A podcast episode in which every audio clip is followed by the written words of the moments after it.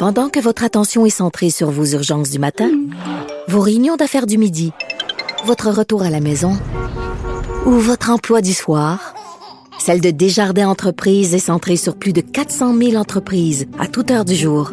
Grâce à notre connaissance des secteurs d'activité et à notre accompagnement spécialisé, nous aidons les entrepreneurs à relever chaque défi pour qu'ils puissent rester centrés sur ce qui compte, le développement de leur entreprise. IGA est fier de présenter l'émission À vos affaires. Pour économiser sur votre panier d'épicerie, surveillez les offres et promotions de la circulaire disponible à IGA.net chaque semaine. IGA, vive la bouffe et les bonnes affaires.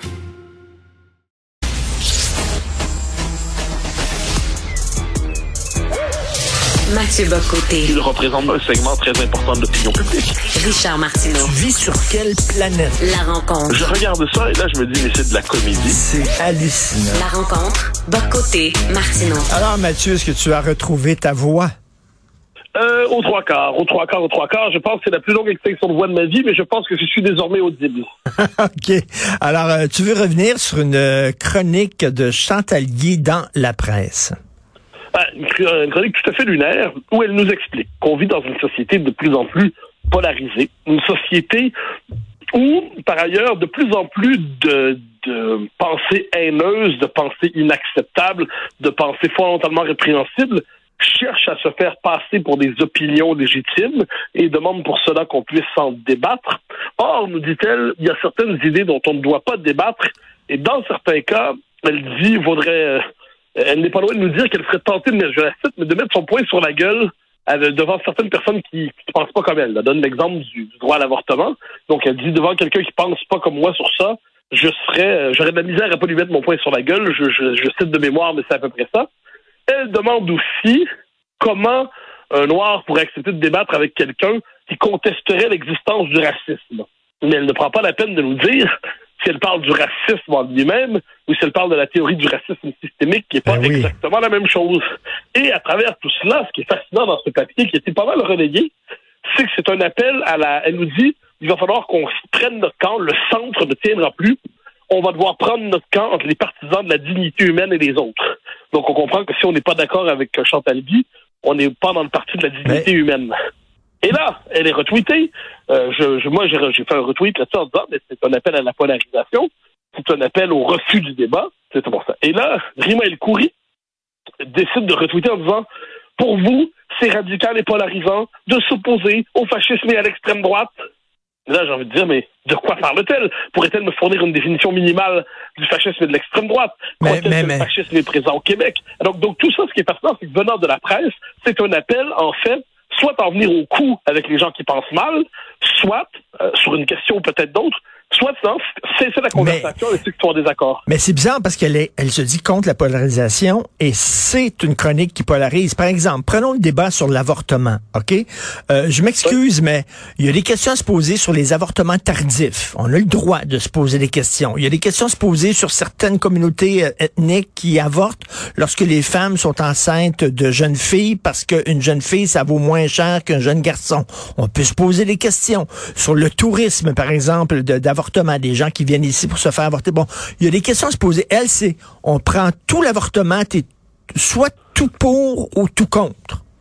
Non, mais c'est- surtout. C'est de la Ah, polarisation. Si on est au Québec, si on est au Québec, où voit-elle des positions réservées sur l'avortement? Je, je suis curieux, là. Où est-ce qu'on entend dans l'espace public un courant de pensée qui dirait l'avortement est un droit à reprendre en charge, à encadrer, à, parce que bon, elle, elle s'invente un ennemi imaginaire. Pour le racisme, j'ai donné l'exemple. Et ensuite, surtout, la question que je me pose, c'est puis-je avoir la liste des positions à ce point inacceptables qu'elles ne doivent plus profiter justement du, du sanctuaire de la liberté d'opinion, c'est-à-dire euh, des idées qui peuvent être contestables, désagréables, détestables même, mais qu'on accepte de dont on accepte de débattre parce que le principe de la démocratie, c'est Mais- comme ça.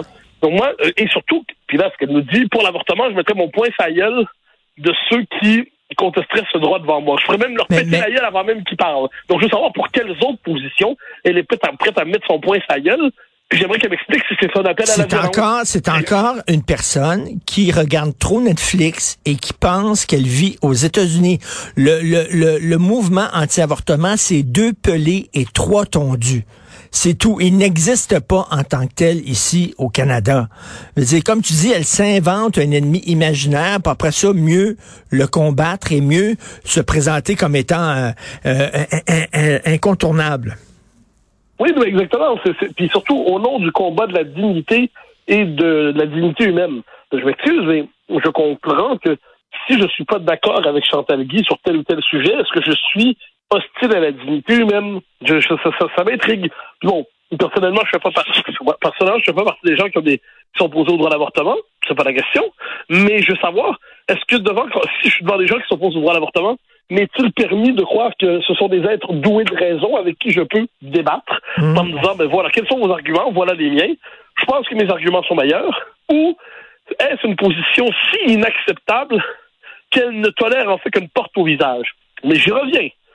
Si c'est une posture légitime, faut me dire quelles sont les autres positions qui doivent être traitées de la même manière. Quelles sont les autres idées qui doivent avoir comme réponse la politique du point sa gueule?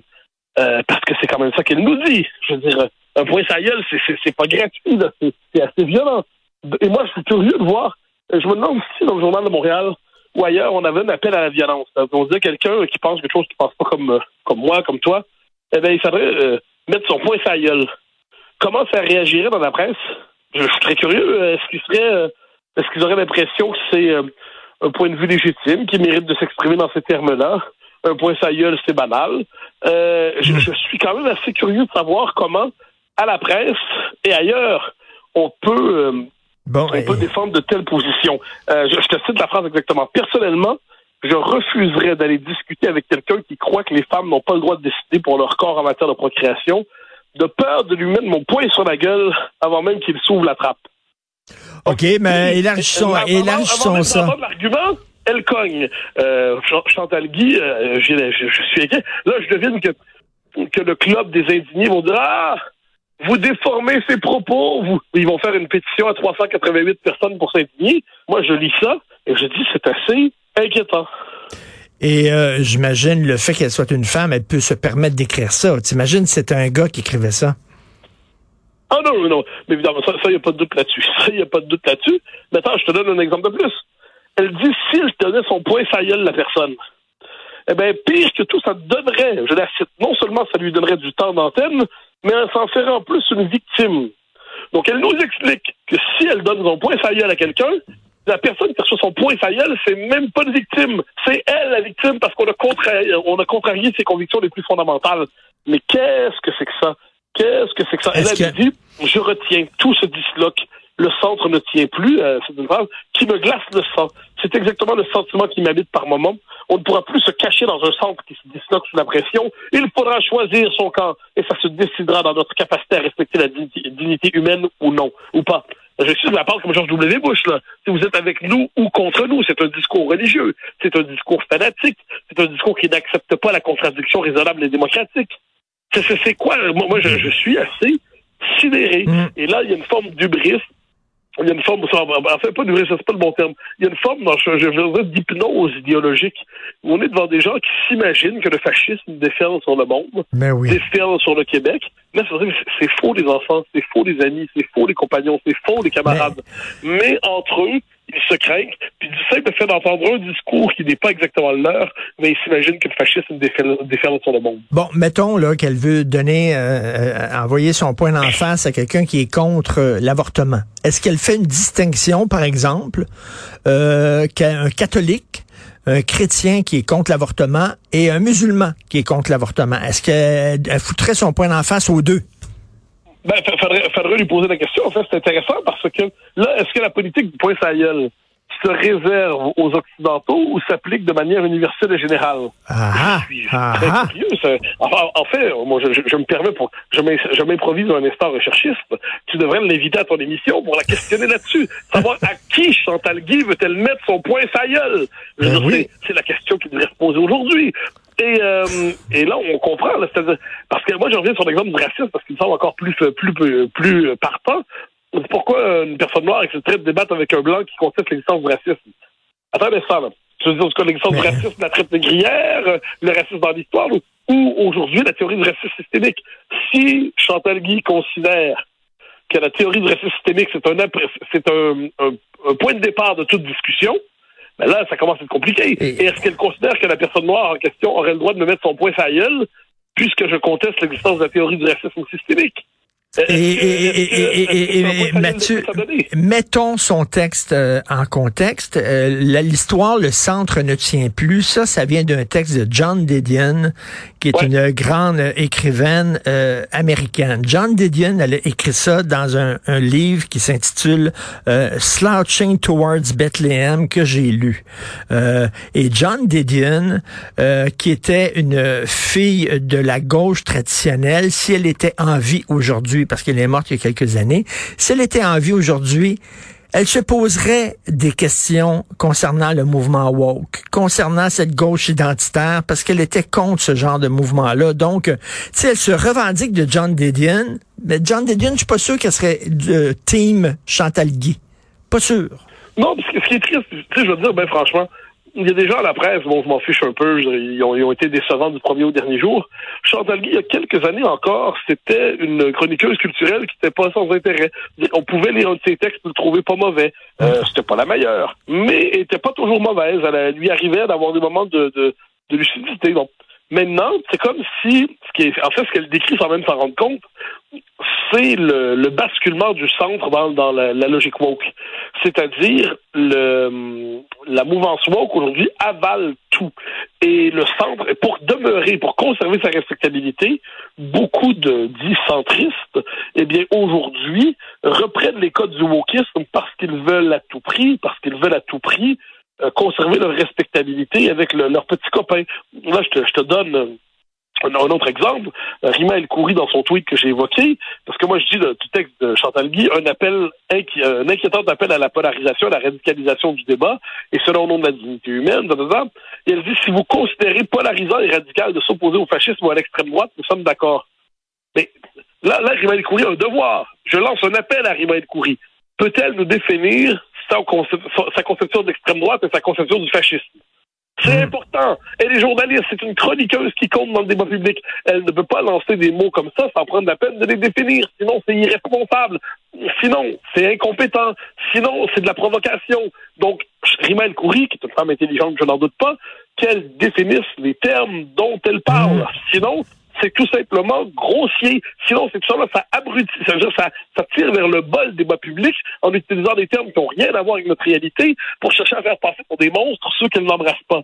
Mmh. C'est quand même euh, ceux, dont on n'embrasse pas les idées. Ça, ça, commence à être un peu étonnant, cette affaire-là. Donc, est-ce que, et là, on pourrait demander, hein, euh, aux petits camarades de, les, les pseudo-décrypteurs québécois, là, Olivier Niquet, par exemple, celui qui croit qu'il est drôle pour une raison qui m'échappe. Est-ce qu'Olivier Niquet, qui s'amuse toujours à tourner en ridicule les gens qui pensent pas comme lui, pourrait poser la question à Rima El Khoury. Qu'est-ce ah, ben qu'elle entend par fascisme et extrême droite ici? Est-ce qu'elle pourrait poser la question à Chantal Guy? De, Mais c'est drôle, hein, c'est drôle parce que quand, quand on parle du mouvement woke, il dit, ah, vous généralisez. Puis c'est quoi le mouvement woke? Vous associez cette étiquette-là à tout ce qui est un peu à gauche, woke, woke, woke. Ben, ils font la même chose, l'autre bord. En tout cas, bref, euh, elle participe, moi je suis tout à fait d'accord avec toi, Mathieu, elle participe à la polarisation plutôt que la combattre. Elle fait partie, non, de la solution, mais du problème. Euh, vraiment ça. Merci Mathieu. Et écoute, je te laisse parce que là, si t'es trop fâché, tu vas perdre ta voix encore pour encore une semaine. Merci Mathieu côté. Salut. bye.